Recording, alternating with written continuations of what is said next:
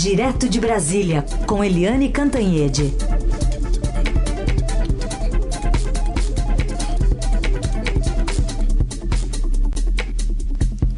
Oi, Eliane, bom dia. Oi, Heisen, bom dia. Bom dia, Carolina, bom dia, ouvintes. E eu já começo com uma correção, porque ontem eu disse que o Guilherme Boulos, que é pré-candidato, candidato à Prefeitura de São Paulo em novembro, é do PCB, imagina. O Boulos é do PSOL.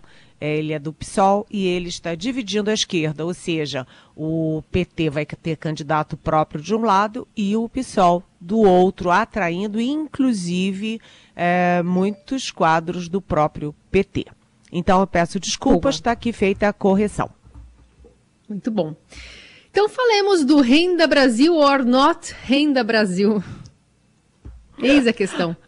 That's the question, né? Porque o presidente Jair Bolsonaro é, num dia diz que quer o Renda Brasil. Aí depois ele vai e diz que não quer mais o Renda Brasil. E, aliás, é o seguinte: está proibido falar de Renda Brasil até o fim do mandato, lá em 2000, no fim de 2022. Ok, todo mundo acredita, afinal das contas, é o presidente da República e a gente acredita.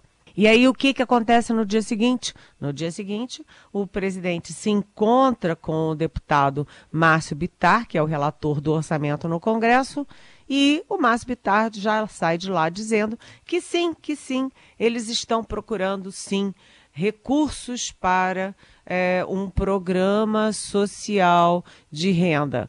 Que, que se lê? Programa Social de Renda para o Renda Brasil do presidente Jair Bolsonaro, que é uma espécie de prorrogação da, do auxílio emergencial, só que com menos recursos, menos dinheiro para cada família e uma, vamos dizer, uma substituição do Bolsa Família, que tem muita cara e a marca do PT.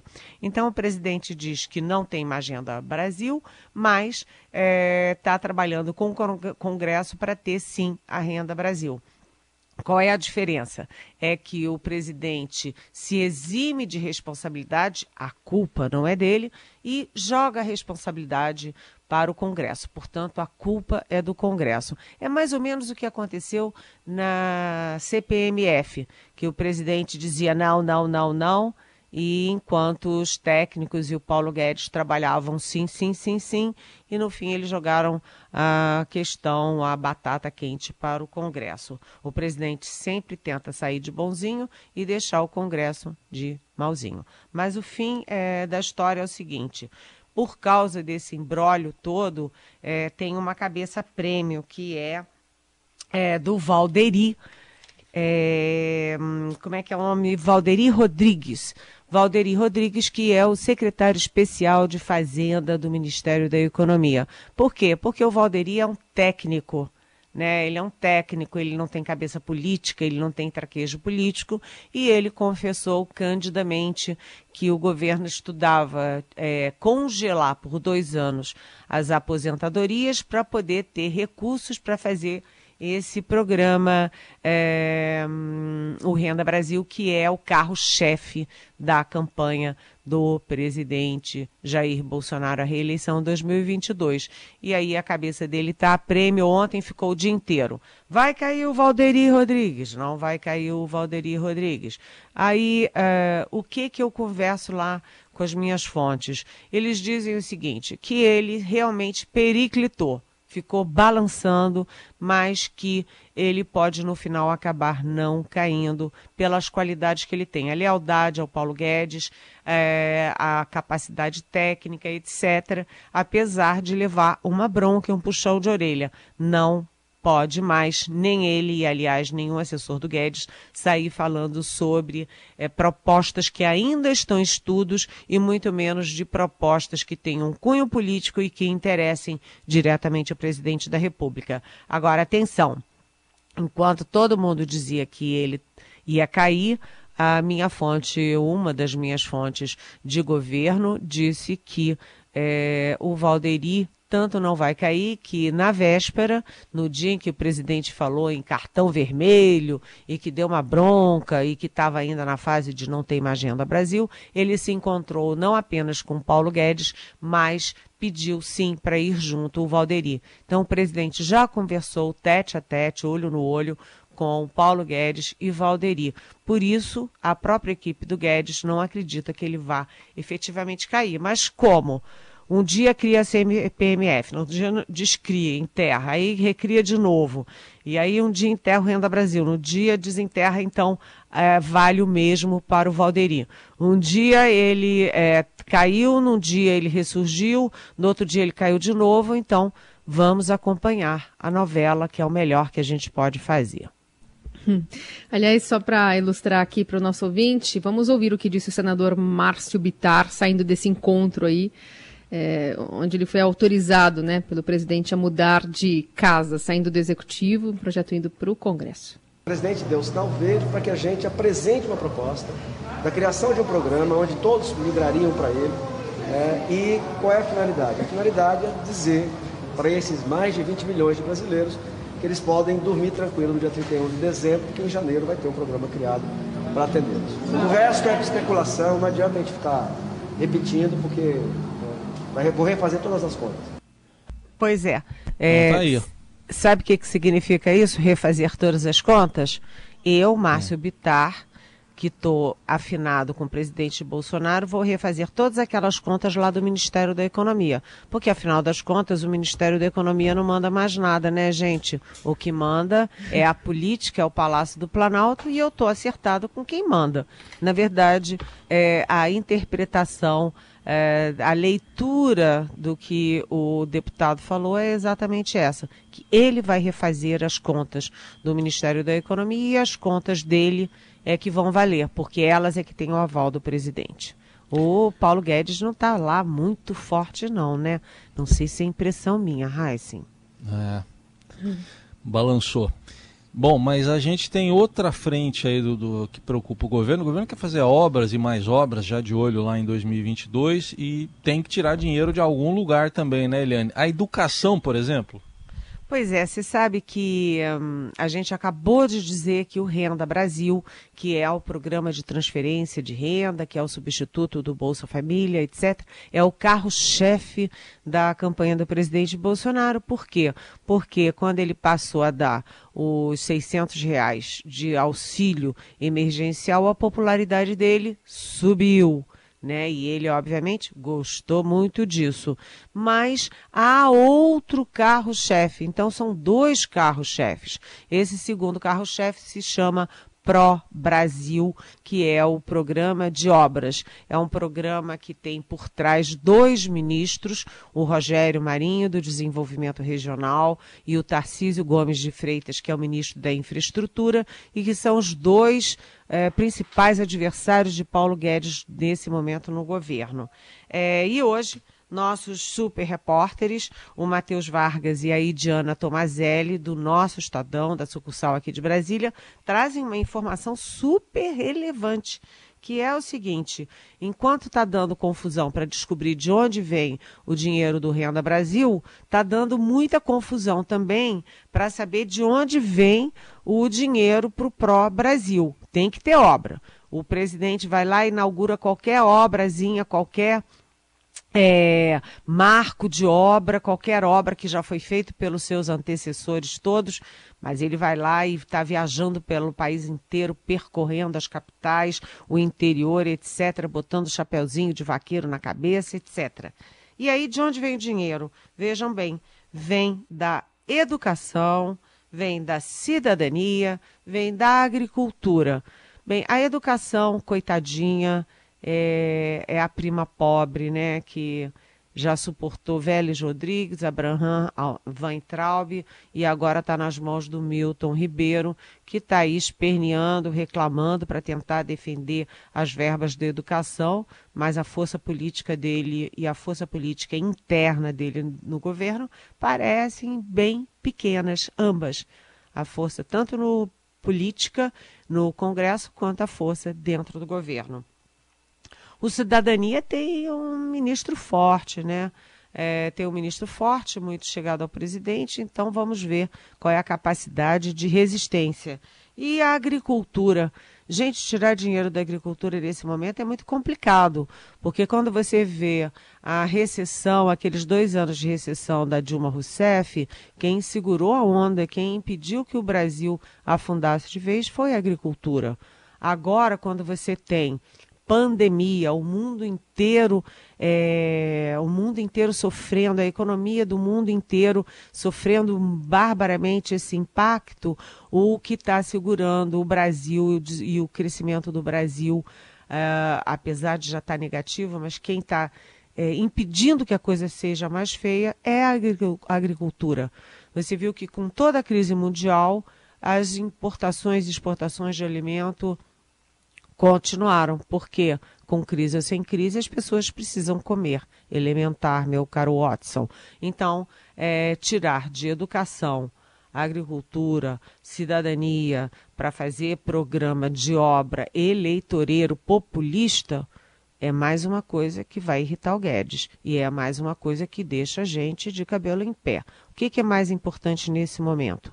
Educação, é, agricultura ou fazer obra eleitoreira? O povo tem que responder essa questão, né?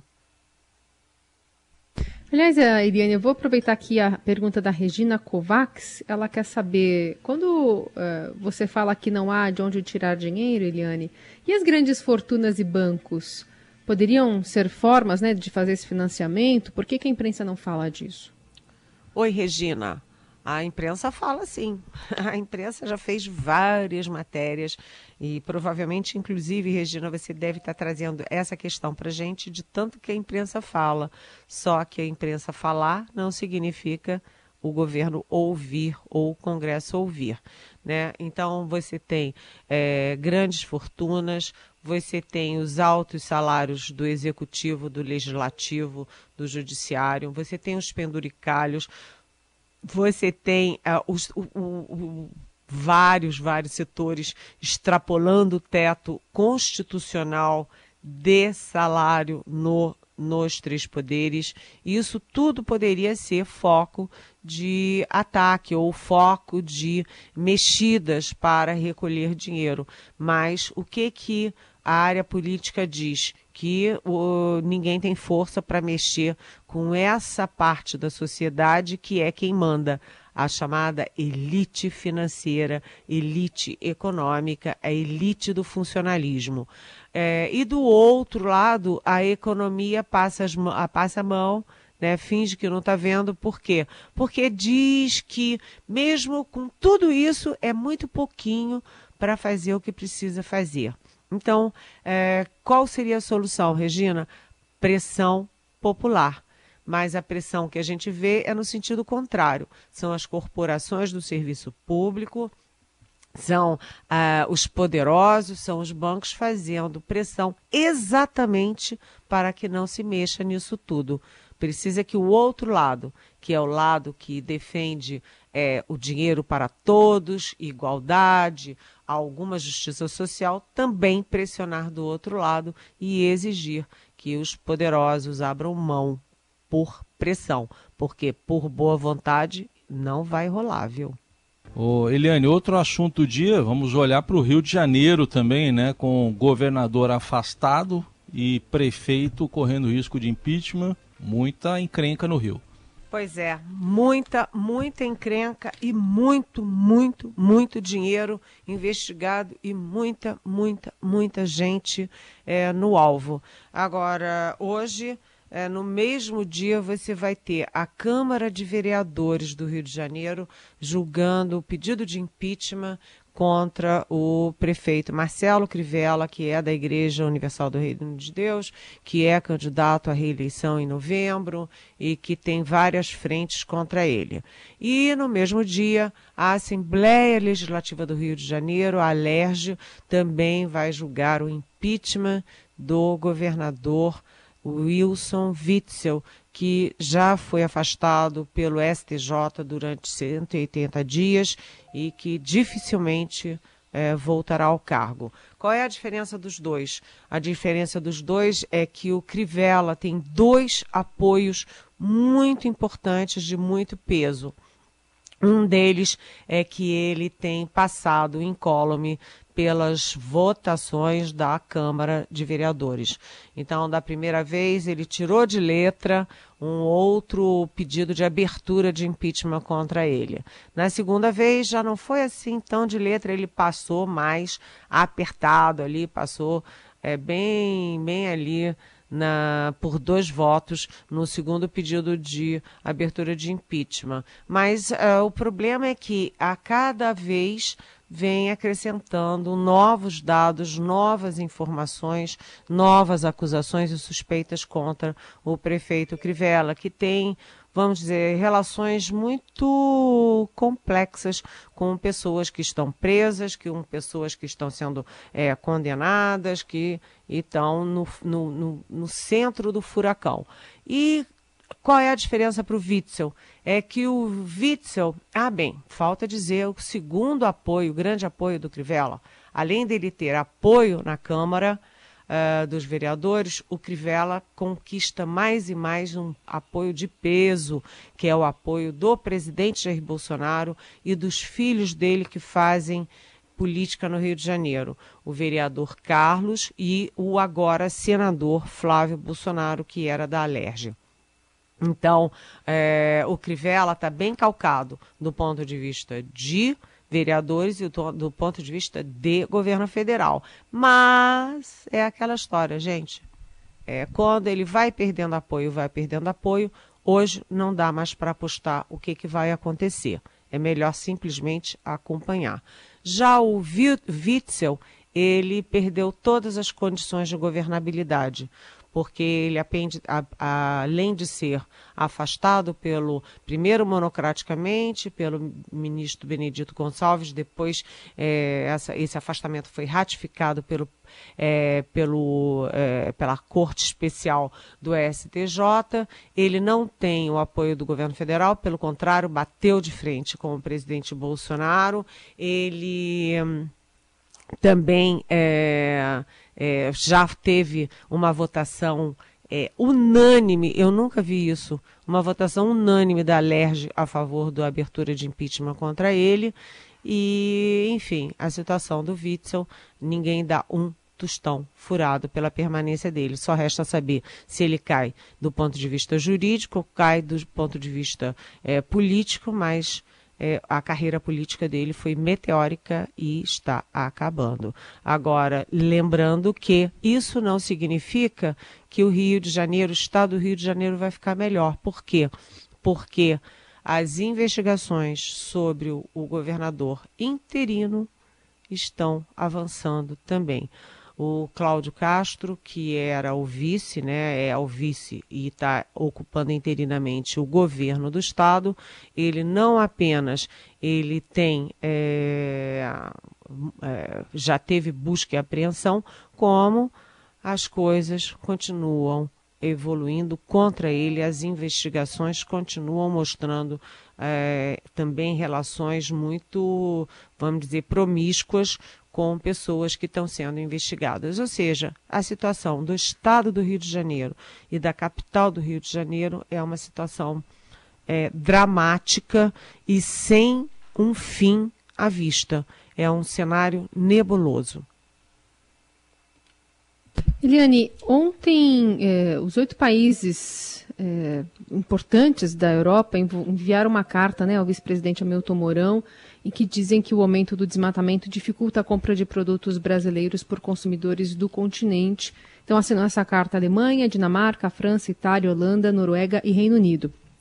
Depois dessa carta, o vice-presidente Hamilton Mourão se reuniu com o ministro Ricardo Salles e com a ministra Tereza Cristina. Queria que você falasse um pouquinho sobre a live que vai ter no Estadão hoje.